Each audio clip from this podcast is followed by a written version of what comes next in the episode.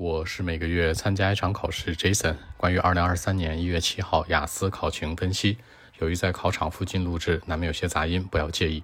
首先呢，听力，今天的听力回归传统，第一和第四部分各自是个填空，第二、第三部分当中完全的选择。第一部分讲的是艺术节的介绍相关，是个填空；第二部分是商店相关，那选择为主。第三个部分是小说里面女性角色的一个分析，它是一个 lecture 一个讲座的形式出现，那是选择为主。第四个部分呢是音乐教育相关，填空为主。整体来讲的话呢，内容来看会有一点点难度，没有那么接地气。但是从题型角度来讲呢，相对比较传统和单一。第二个内容阅读三篇文章，第一篇文章呢是海洋的倾听，第二篇文章呢是银行家和经济的一种关联关系，第三篇文章呢是医药相关和人道主义相关。那主要的题型呢是填空、heading、判断和一部分的选择。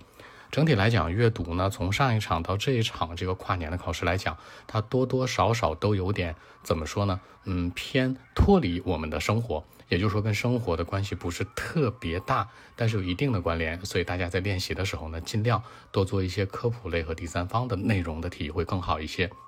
好，写作，小尊今天来了一个特别特别的重磅炸弹 ——flow chart 流程图。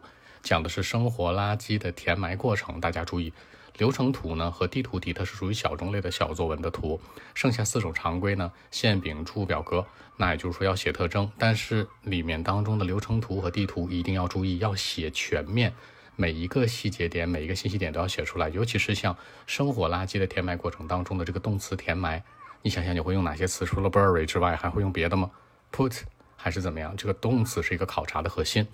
好，其次大作文，那整个的写作考试呢？今天的大作文是一个综合类的写作，也就是说，什么叫综合类呢？分析一下原因，然后呢，还让你去讨论它是好是坏。这里面大家注意，小作文和大作文的逻辑关系是，小作文难一些，比如今天出的是一个流程图，那大作文一定会相对简单一点，无论是从题目的出题的角度，还是内容角度。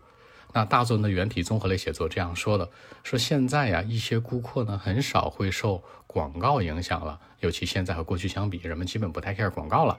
那问你 What are the reasons？为什么呢？注意是 reasons 两个原因或者以上。又问你第二个问题：Is it positive or negative？这事儿是好是坏呢？这里面大家注意。我们说顾客被广告影响，里面当中的主体是顾客和广告，也就是说要站在广告商的角度和顾客的角度去分析，对吧？但是别忘了，他们两者之间存在一个联系的载体是商品，所以这篇文章你无论是分析原因还是分析是好是坏，一定站在三个维度：顾客。广告以及我们所说的商品角度，大家想一想，现在广告你 care 吗？很多人都 care 的广告吗？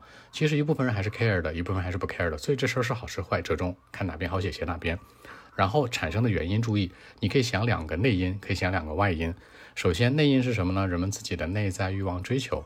外在因素呢，可以说一些社会的一些竞争啊、规则呀、秩序啊。所以说，为什么现在人跟过去相比不太 care 广告呢？第一就是大家都这样，就是一个社会的从众心理。说白了，每个人都不 care 了。第二是什么呢？广告太多了。也就是说，你可以站在这两个外因的角度去分析。那这事儿是好是坏？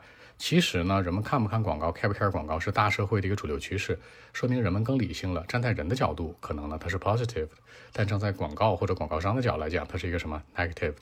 所以说这篇文章整体来讲，它这个可塑性非常强的文章。你可以偏左，也可以偏右，可以折中，所以说是这样的一个基本情况。好，更多的文本问题或者考情分析，微信 b 一七六九三九一零七。